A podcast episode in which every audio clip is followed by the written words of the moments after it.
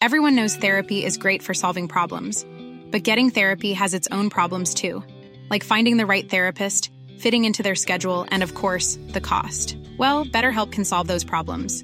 It's totally online and built around your schedule. It's surprisingly affordable too. Connect with a credentialed therapist by phone, video, or online chat, all from the comfort of your home. Visit betterhelp.com to learn more and save 10% on your first month. That's BetterHelp H E L P.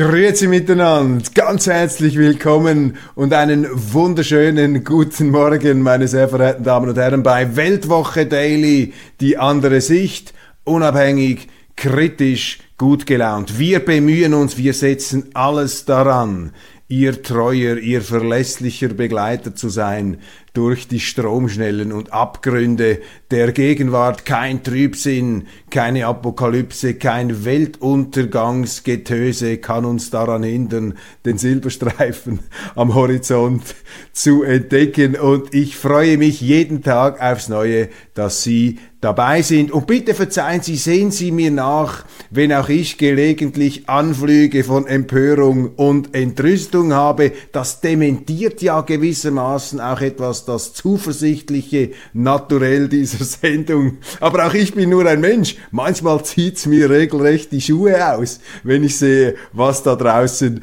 passiert. Und vielen Dank auch dann für Ihre kritischen Zuschriften, die mich dann ähm, etwas zurückholen auf den Boden des Konzepts, auf den Boden der Zuversicht. Sie sind bei Weltwoche Daily, schweizerische Ausgabe am Freitag, dem 4. November 2022. Und wenn wir schon beim Positiven sind, dann wünsche ich Ihnen jetzt schon ein sehr erholsames Wochenende. Und eine weitere Freude gleich zu Beginn dieser Sendung Globby und Wilhelm Tell. Was habe ich mich gefreut, als ich heute frühmorgens ins Büro tappte, ins Büro wankte. Ich sah ein Geschenk, packte es aus und da war dieses Buch drin, ein Klassiker der Kinderbuchliteratur. Barbara, ganz, ganz herzlichen Dank, dass du mir das zugeschickt hast. Was waren das noch für Zeiten, als die Kinderbücher sich mit Globby und Wilhelm Tell auseinandergesetzt haben, mit dem schweizerischen Nationalheiligen, mit dem einsamen armen Clint Eastwood der Berge, dem Rächer, dem Pale Rider, dem Pale Wanderer, der die bösen Vögte aus der Europäischen Union der, äh, des Spätmittelalters aus der Schweiz vertrieben hat. Fantastisch, Globby und Wilhelm Tell. Und wenn ich hier den Umschlag anschaue, Liebe Barbara, dann stellen wir fest, wir müssen diesen Nationalmythos ganz neu formulieren. Er muss neu geschrieben werden, denn die berühmte Szene, Sie sehen sie hier, Wilhelm Tell in stürmischer See, springt vom Boot, auf dem Boot ist der Landvogt Gessler und einer seiner Landsknechte. Sie wollten Tell einsperren, doch es stürmte auf dem Vierwaldstätter See. Tell sprang bei der Tellsplatte vom Boot und gemäß Überlieferung soll er die Tellsplatte erreicht haben. Doch hier erfahren wir bei Globi, Tell hat es nur dank dem mutigen Einsatz von Globi geschafft, das rettende Land zu erreichen. Liebe Barbara, diese Nachricht muss in die Welt hinaus getragen werden. Du hast mir das geschickt in Anerkennung meines Engagements für die Neutralität. Dafür danke ich dir sehr, sehr herzlich. Verbunden mit dem Rat, ich möchte doch diesen Globby und Wilhelm Tell meinen eigenen Kindern nahebringen. Ich werde das versuchen, allerdings nicht ganz schwierig, denn ihre bevorzugte Literatur, vor allem der Jüngeren, das äh, den pendelt zwischen Mickey Mouse und Donald Duck, aber wir werden jetzt sehen, ob sich da auch Globby und Wilhelm Tell vorteilhaft positionieren können. Vielen, vielen herzlichen Dank. Kritik ich habe ein paar Zuschriften bekommen, die keine Freude gehabt haben an meiner Sendung zu Simonetta Sommaruga, die ich am äh, Mittwochnachmittag aufgezeichnet habe während ihrer Medienkonferenz des Rücktritts. Es gab einige Zuschauer, die haben gesagt, das sei pietätslos, ähm, unempathisch gewesen, was ich da gesagt habe. Ich verzeihe, ähm, ich bitte um Verzeihung, wenn ich mich da falsch ausgedrückt habe oder wenn es falsch rübergekommen ist. Für mich ist das nicht eine Frage der Empathie oder des Empfindens gegenüber einer Politikerin. Ich glaube, man muss im politischen Journalismus immer analysieren, was Politiker sagen, wie sie auftreten, selbstverständlich, aber man muss auch nach tiefer liegenden Motiven fragen. Und ich bin, sehen Sie mir es nach, ein Journalist, ein Mensch, der immer etwas skeptisch ist, wenn mächtige Personen in der Öffentlichkeit ihr Herz ausschütten. Vielleicht habe ich schon zu viel erlebt, um dann gleich in Tränen auszubrechen. Ich will da niemandem zu nahe treten, das müssen Sie klar sehen aber ähm, man muss eben auch skeptisch bleiben und den größeren Zusammenhang erkennen. Frau Sommaruga hat ja gesagt, dass sie aufgrund des Hirnschlags ihres Mannes Lukas Hartmann, dem wir natürlich gute Besserung wünschen von Weltwoche Daily aus, sehen Sie, jetzt fange ich auch schon an, hier mit dieser moralisierenden Selbstbeweihräucherung, nicht wahr, mein Mitempfinden, mein Mitgefühl zu inszenieren. Das ist eben immer schon das Problem, wenn äh, öffentliche Personen anfangen, ihr moralisches Empfinden an die große Glocke zu hängen, auch ihre Sensibilität, dann regt sich in mir immer eine gewisse qualifizierte Stimme des Misstrauens. Denn Schicksalsschläge, meine Damen und Herren, die gehören zum Leben, die gehören auch zum Leben von Führungspersönlichkeiten und ähm, die muss man auch tragen können. Es gab Bundesräte, wie zum Beispiel Hans Hürlimann von der CVP, der ist im Amt geblieben, obwohl einer seiner Söhne gestorben ist. Und das ist vielleicht der härteste Schicksalsschlag, den ein Mensch, ein, äh, ein Vater, eine Mutter ereilen kann, wenn ein Kind stirbt. Oder Leon Schlumpf, auch dort ist eine Tochter ähm, gestorben, Unfalltod. Er ist trotzdem im Amt geblieben. Und das Emotionale, das Gefühlsmäßige, wenn Politiker das zu sehr betonen, dann ist da einfach auch qualifiziertes Misstrauen angesagt, weil Politiker ja ungeachtet ihrer persönlichen Verhältnisse eine Verantwortung haben. Ein Bundesrat sowieso. Und bei Frau Sommaruga muss man das sehr, sehr ernst nehmen, weil sie ist ja einem wichtigen Departement. Sie vertritt diese Energiewende, die nicht funktioniert. Wir steuern auf mögliche Strommangellagen zu und in dieser sich zuspitzenden Problemlage geht sie von der Kommandobrücke, da muss man kritische Fragen stellen. Wenn das bei Ihnen jetzt aber so rübergekommen ist, dass man hier betonmäßig, ähm, eisenklotzmäßig einfach darüber walzte, dann ist das natürlich mein Fehler, denn als Kommunikator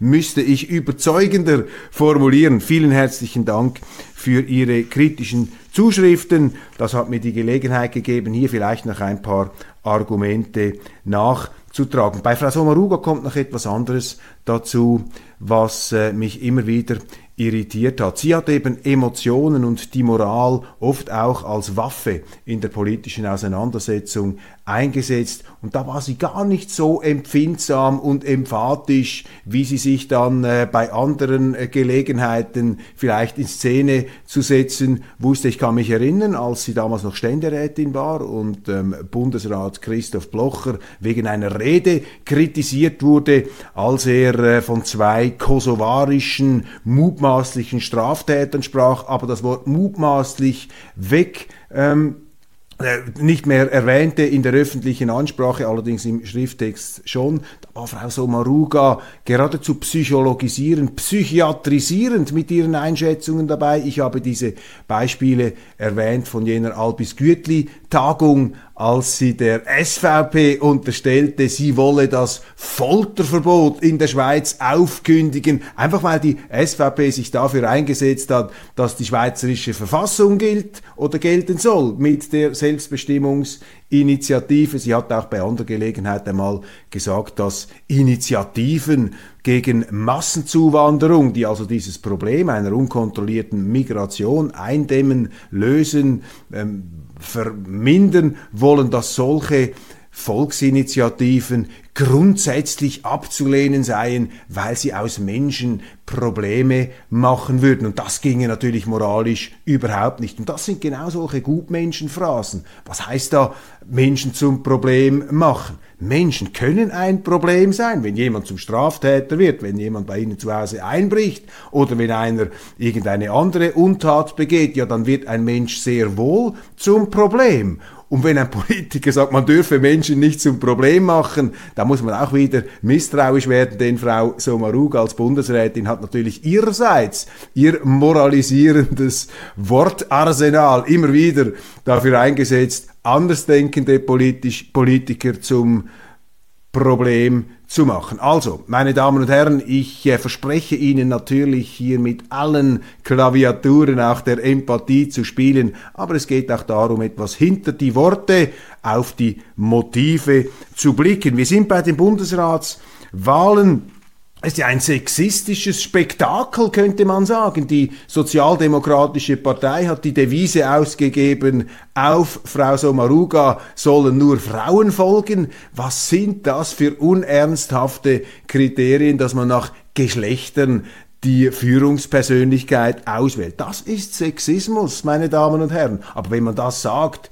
könnte einem sofort das Mikrofon abgestellt werden, allerdings nicht in diesem Studio. Es geht doch nicht darum, nach biologischen Kriterien einen Bundesrat, eine Bundesrätin auszusuchen, sondern in der Schweiz sollte doch immer noch das gute alte Leistungsprinzip gelten, dieses Prinzip auch der Freiheit des eigenen Verdienstes. Nun also, in diesem sexistischen Quasi-Spektakel wird jetzt Eva Herzog die frühere äh, Basler Regierungsrätin als zur Favoritin erklärt. Auch ähm, Pascal Bruder, die frühere Ständerätin aus dem Kanton Aargau, soll ihre ähm, äh, Absichten, ihre Ambitionen da kundgetan haben. Und Flavia Wasserfallen, die Nationalrätin. Was diese drei Frauen verbindet, ist, dass sie in den letzten Jahren politisch keine Spuren hinterlassen haben in Bern. Mir ist nicht bekannt, was sie für Akzente gesetzt hätten. Vor allem auch Eva Herzog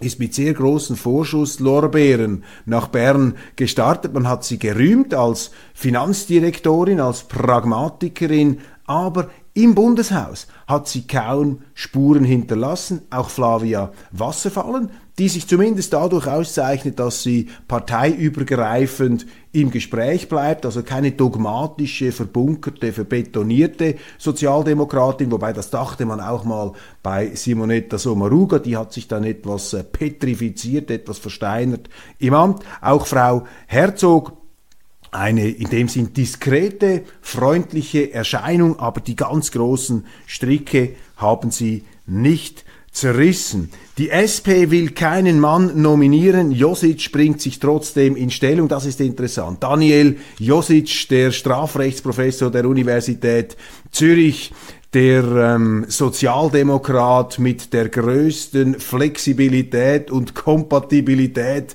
nach allen Seiten, blitzgescheit, rhetorisch sehr gewandt, auch schon der eine oder andere Parteiwechsel im Hintergrund von den Grünen zur SP, ein HSGler, der äh, in äh, St. Gallen studiert hat und auch immer wieder, sehr interessant jetzt in den Talkshows, mit neuen Anzügen auftritt. Also jemand, der sich sehr bewusst ist und auch sehr ähm, darauf achtet, wie er auftritt, wie er wirkt. Ein perfekter Politiker und auch ein sehr guter Politik-Schauspieler, der im persönlichen Gespräch auch ein durchaus ironisches Verhältnis zu seinem Amt erkennen lässt. Nun, Daniel Josic ist so etwas wie ein Geheimfavorit der SP und dieses Frauenticket, dieses sexistische Frauenticket scheint auch dahingehend ausgerichtet oder abgezirkelt zu sein, Josic zu verhindern. Ich kann das nicht anders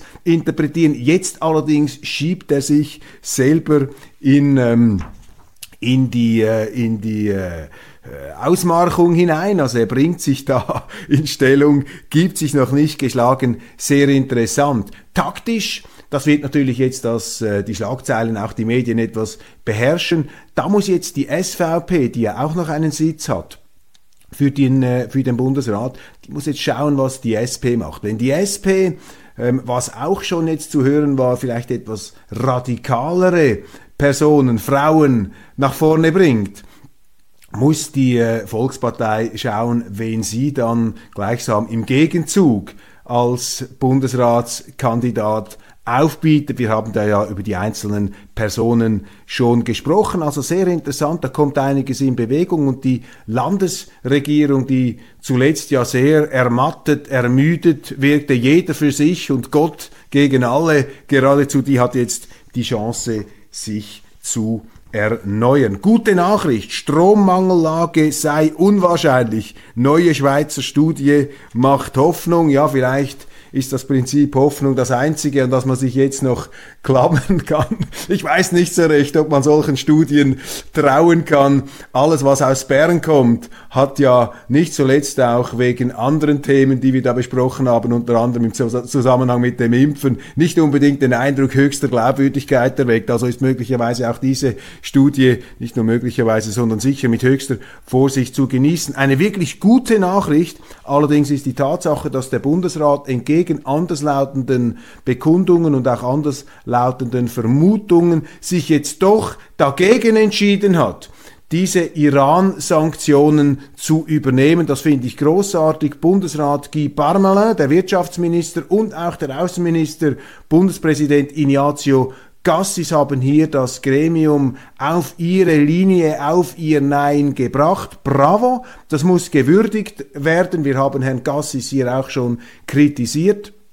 Aber mit diesem Entscheid haben diese beiden Bundesräte, SVP und FDP, dokumentiert, dass die Neutralitätsthematik, dass wir darüber gesprochen haben, auch diese Neutralitätsinitiative, die Christoph Blocher lanciert hat und die äh, jeder äh, dieser Tage dann vom Stapel gehen wird, dass all diese Entwicklungen, diese Diskussionen, auch diese Kritik an der allzu leichtfertigen Aufweichung der Neutralität, die haben gewirkt, die haben dazu geführt, dass die ähm, Bundesräte nun nicht einen weiteren Sargnagel in die Neutralität hineingehauen haben. Wirklich eine sehr gute Nachricht. Ebenfalls mit Erleichterung zur Kenntnis genommen in der Schweiz. Das ist interessant. Das höre ich, wo immer ich bin, an Tischrunden, Mittagessen, Abendessen. Erleichterung, dass dieser Dauerdelinquent Brian nun möglicherweise doch im Gefängnis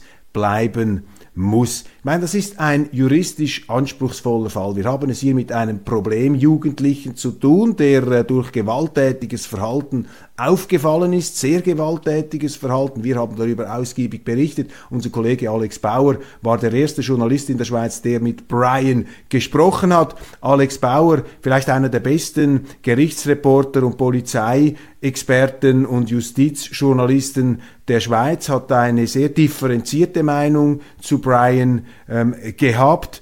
In der Bevölkerung große Skepsis. Man hat das nie verstanden, dass der Staat ein derartiges äh, Brimborium gemacht hat, um diesen Einzelnen, der da offensichtlich nicht zu bändigen war, eine unglaubliche Story. Und das wurde national bekannt, als vor einigen Jahren herauskam, dass man pro Monat für das Sondersetting, das war das Wort, das damals in Umlauf gebracht hat, das Sondersetting, 29.000 Franken pro Monat für Brian eingesetzt wurde mit einem mittlerweile verstorbenen, auch sehr angesehenen Jugendberater der damals dann in den Medien Auskunft gab. 29.000 Franken, dann haben sie ihn ins Thai-Boxen gebracht und da waren gewisse Erfolge zu verzeichnen, sozusagen eine Resozialisierung des Brian in diesem Kampfkodex der äh, Thai-Boxer mit einem kosovarischen Trainer, aber es kam immer wieder zu Rückfällen. Er musste ins Gefängnis und im Gefängnis haben sie auch eine Infrastruktur um ihn herum aufgebaut, die einfach sehr, sehr teuer war und vielen Leuten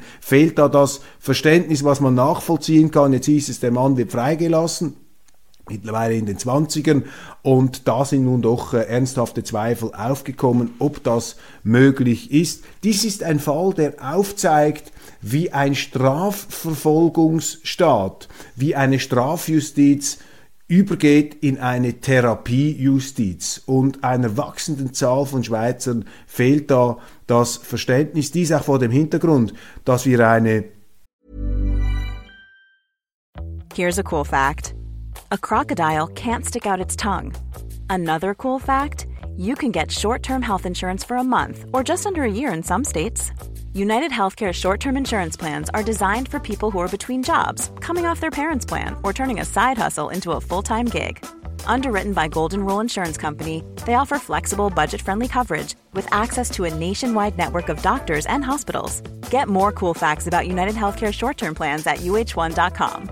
Quality sleep is essential. That's why the Sleep Number Smart Bed is designed for your ever evolving sleep needs. Need a bed that's firmer or softer on either side? Helps you sleep at a comfortable temperature? Sleep Number Smart Beds let you individualize your comfort so you sleep better together. JD Power ranks Sleep Number number 1 in customer satisfaction with mattresses purchased in-store. And now, save 50% on the Sleep Number limited edition Smart Bed for a limited time. For JD Power 2023 award information, visit jdpower.com/awards. Only at a Sleep Number store or sleepnumber.com. Nach wie vor maßlose Zuwanderung in die Schweiz haben, leider auch von sehr viel kriminellen Ausländern. Und da kommt dieser Therapiestaat dann sehr schnell an seine Grenzen. Die Auswirkungen sind dann zu spüren bis in äh, die Familien im Ausgang, wenn sie am Samstag die Kinder draußen sind, immer mehr Gewalttätigkeit auf den Schweizer Straßen, Jugendgewalttätigkeit. Und dieser Fall Brian, wobei Brian ist ein Doppelbürger, ist in der Schweiz aufgewachsen, soweit ich informiert bin, äh, ist hier nur indirekt ein Symbol, aber er wird wohl etwas auch in dieser Zeitstimmung als das gesehen, eine allgemeine Frohung der Jugend, auch und gerade befördert durch Jugendliche aus dem Ausland.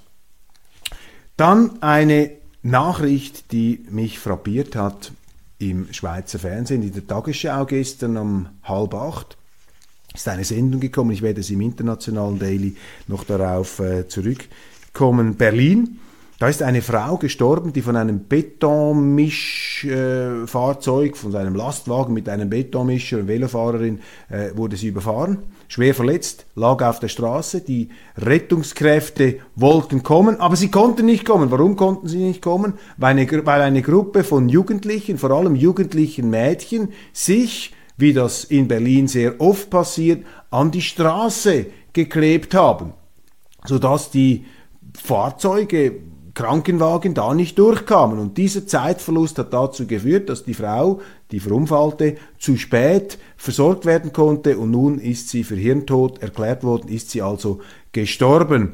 Und äh, während in Deutschland die Empörung hochkocht, sogar bei der linken Berliner Stadtregierung ist das aufs Schärfste verurteilt worden, was da diese Demonstranten gemacht haben. Das könnte eine gute Nachricht sein. Insofern, als dieser Wahnsinn da der Klimakleber, die auch nicht davor zurückschrecken, ähm, Kunstwerke, die ja nichts dafür können, die für gar nichts dafür können, mit äh, irgendwelchen äh, Breien oder Farbattacken zu beschädigen, dass diese Jugendlichen nun endlich ähm, und diese Klimakleber, Klimaextremisten, dass die da endlich auch mit den Mitteln des Rechtsstaats angepackt werden. Also große Empörung in Deutschland, ganz anders da die Schweizer Tagesschau. Florian Inhauser, den ich ja eigentlich schätze, den Präsentator, immer etwas mit dem ironischen, mit dem ironischen Blick, hat da gesagt, ja, das sei nicht gesagt, dass die Blockade, die Straßenblockade dieser Klimaaktivisten den Tod da verursacht haben könnte dieser Frau. Ja, das ist streng juristisch gesehen, ist das natürlich richtig, aber wenn Sie Rettungskräfte daran hindern, zu retten, dann gehen Sie natürlich eventual vorsätzlich das Risiko ein, dass sich hier eine Person massiv, eine verunfallte Person massiv zum Schaden bringen. Also die vorauseilende anwaltschaftliche Rechtfertigung dieser Klimaextremisten im Schweizer Fernsehen durch den Hauptmoderator, das ist mir sauer aufgestoßen und nicht nur mir, wie ich da einigen Zuschriften heute Morgen entnehmen konnte. Kommt hinzu, dass die Berichterstatterin des Beitrags dann noch hinzufügte, das Anliegen dieser Klimakleber sei berechtigt. Und da haben Sie das zweite Problem.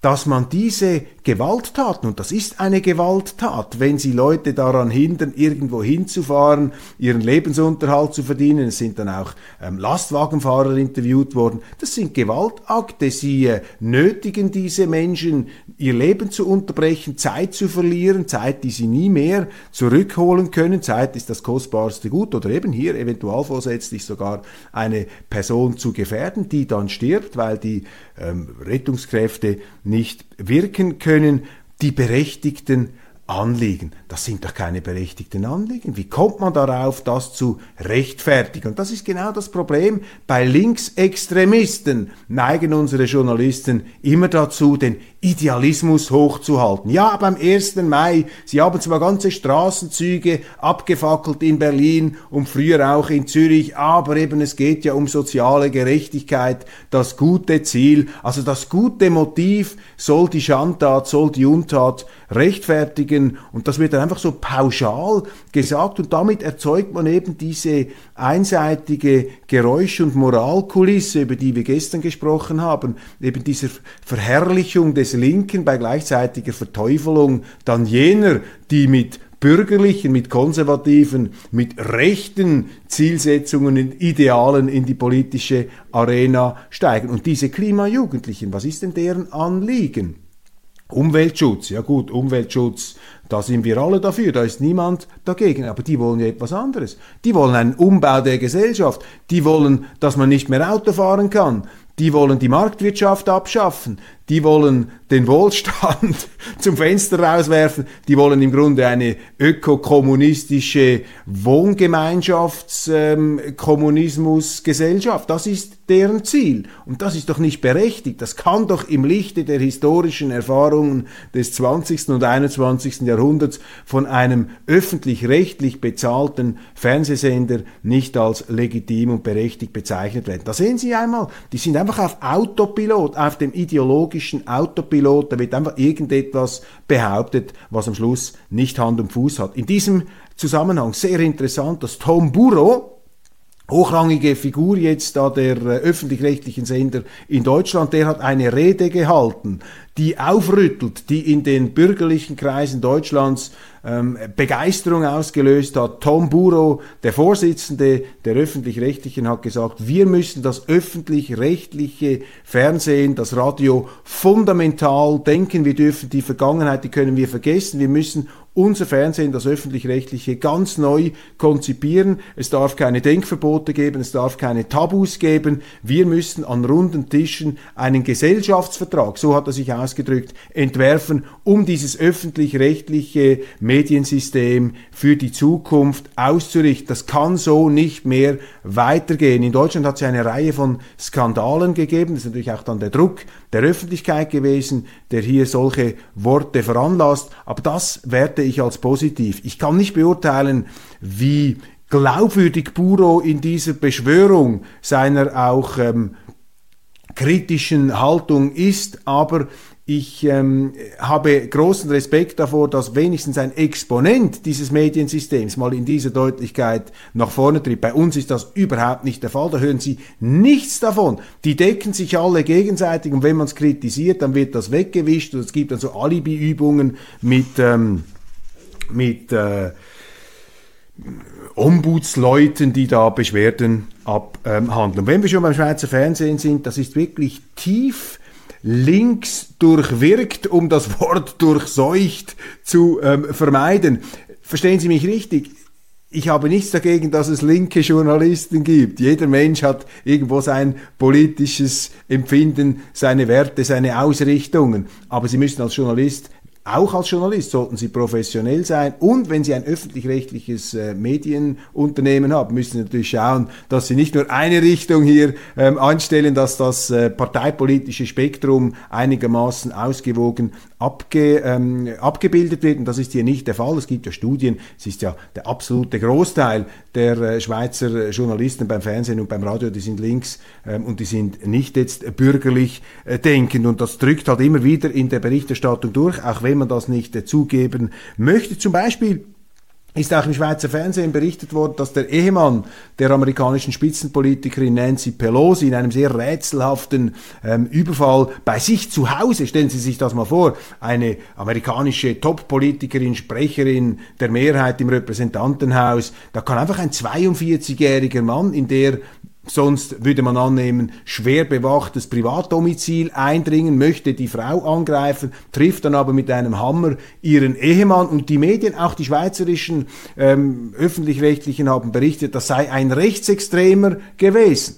Was man aber gar nicht wusste, beziehungsweise was falsch ist, denn wenn man jetzt schaut, die Polizeiberichte aus Berkeley, ähm, Kalifornien ähm, und auch Bilder, der Mann kam aus einer Hippie-Kommune mit LGBTQ-Fahnen, was war da? Black Lives Matter-Schild, ein Hippie-Kollektiv. Nun, Frau Pelosi äh, steht ja nicht auf Kriegsfuß mit diesen Hippies und mit diesen Linken. Umso rätselhafter ist diese ganze Attacke. Aber auch hier wurde gleich wieder versucht, das Konservative zu kriminalisieren, zu verleumden, das ist ähm, typisch für unsere öffentlich-rechtlichen Medien. Wir brauchen auch einen Tom Buro in der Schweiz, der hier die Karten mischt. Ich glaube, bei uns sind eben die Bürgerinnen, die Zuschauer sind der Tom Buro, die jetzt mit einer Halbierungsinitiative den Schweizer Fernsehen die Gebühren kappen wollen. Großbritannien vor längerer Rezession, die Schwierigkeiten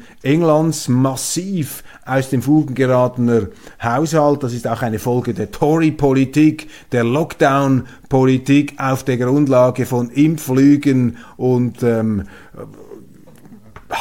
unwissenschaftlichen Verabsolutierungen.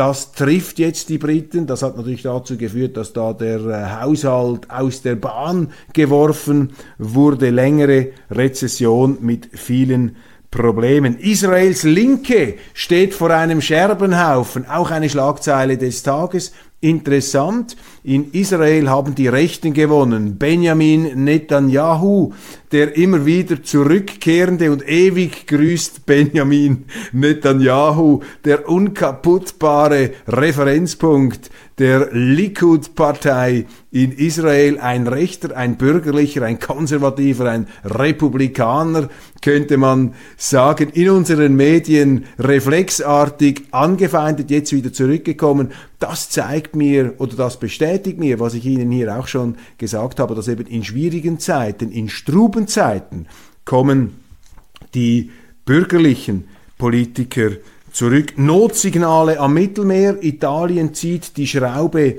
mit der Zuwanderung an. Das wird äh, kritisch registriert in unseren Medien, obwohl das das Notwendigste ist. Überhaupt, man kann in diesem Zusammenhang nur mit Bestürzung daran zurückdenken, wie die NATO, wie die Franzosen Nordafrika in ein brennendes Inferno verwandelt haben mit ihrer Interventionspolitik und dadurch auch diese ganze Flüchtlings-, diese Migrationswelle mit entfesselt haben. Das war vorher ein einigermaßen kontrolliertes System. Ich war auch kein Freund von Muammar Gaddafi, ganz im Gegenteil.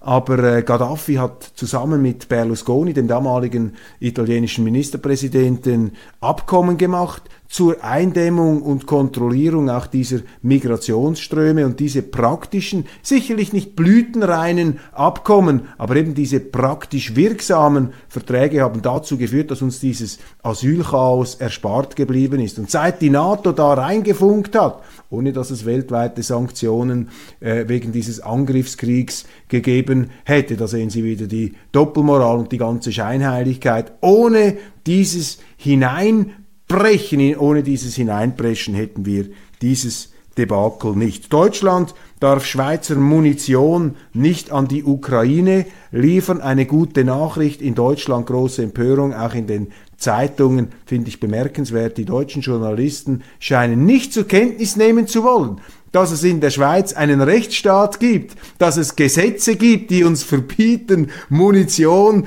indirekt in Kriegsgebiete zu liefern. Das ist Teil unserer Neutralität und da müsste der Bundesrat viel offensiver das kommunizieren. Ich meine, der Entscheid, das ist äh, fantastisch, aber man muss in dieser heutigen verrückten Umgebung muss man den Leuten wieder vermehrt erklären, was die Schweiz ist. Aber das getrauen sich unsere Bundesräte nicht. Und umso wichtiger wäre es, dass die SVP einen nicht leise Treter für den Bundesrat nominiert, denn diese pädagogische, diese aufklärerische Funktion eines Bundesrats ist sehr, sehr wichtig und die hat der jetzt abtretende Finanzminister Uli Maurer eben doch ähm, nach, äh, mit, mit sehr gut, mit Bravour hat er das versehen. Er hat nicht alles perfekt gemacht. Wir äh, wollen auch hier äh, fair und ausgewogen bleiben. Er war ein hervorragender Bundesrat, aber ein nicht so guter Departementschef. Da hat er viele Fehler gemacht, vor allem dadurch, dass er diese ganzen OECD-Regeln gegen den Schweizer Finanzplatz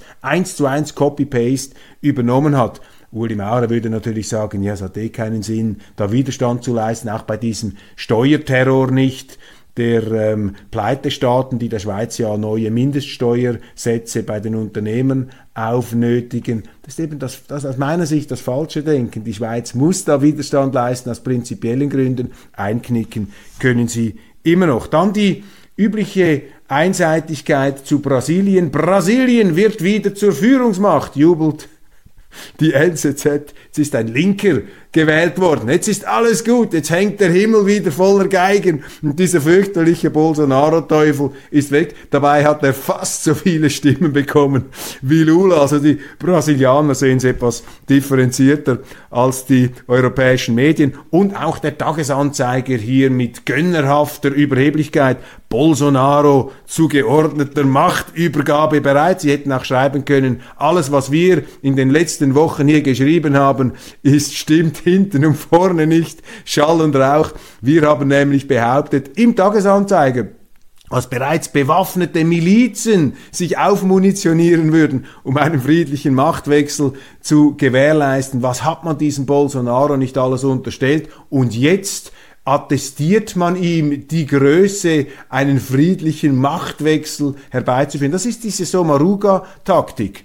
Also Sie, liebe SVP, wir sind uns schon einig, das Folterverbot darf nicht aufgekündigt werden. Also die Unterstellung einer Ungeheuerlichkeit, die der andere aber gar nie gesagt hat. Das ist eine ganz fiese rhetorische Taktik. Und Leute, die das anwenden, meine Damen und Herren, da müssen sie immer skeptisch sein. Ich weiß, das ist jetzt wieder etwas unempathisch, was ich hier gesagt habe. Aber äh, es, äh, es stimmt einfach die letzte Schlagzeile. König Bibi ist getrieben von Machtgier und Panik. Netanyahu, ja, ein Rechter. Darum ist er eben von Machtgier und Panik getrieben, während die Heiligen, die scheinheiligen Linken nur von den hehrsten Idealen getragen sind. Und sogar diese jungen Frauen, die sich an Berliner Straßen kleben, die haben selbstverständlich gar nichts damit zu tun, dass eine Frau auf der Straße stirbt, beziehungsweise kurz danach weil aufgrund dieser grünen, aus berechtigten Motiven gemachten Straßenblockade die Rettungskräfte nicht an den Unfallort gelangen können. Das ist die Einseitigkeit, die in unseren Medien vorherrscht, aber das gibt mir auch wieder die Gelegenheit, hier das Ganze wieder etwas ins Lot zu rücken. Vielen herzlichen Dank für die Aufmerksamkeit. Das war's von Weltwoche Daily für heute. Die nächste Woche berichte ich aus Japan. Ich weiß noch nicht, wie ich das machen werde. Mal sehen. Ich bin eine Woche in Japan, treffe da unterschiedliche Leute im Zusammenhang auch mit einer nationalrätlichen Kommission. Bin ich aufgeboten worden und äh, bin sehr gespannt, was es da zu melden gibt. Auf jeden Fall müssen wir da mit Zeitverschiebungen etc. operieren. Mal sehen, wie wir das Ganze meistern werden. Ihnen ein wunderschönes Wochenende. Ich freue mich, wenn wir uns dann äh, am Montag hoffentlich wiedersehen. Alles Gute.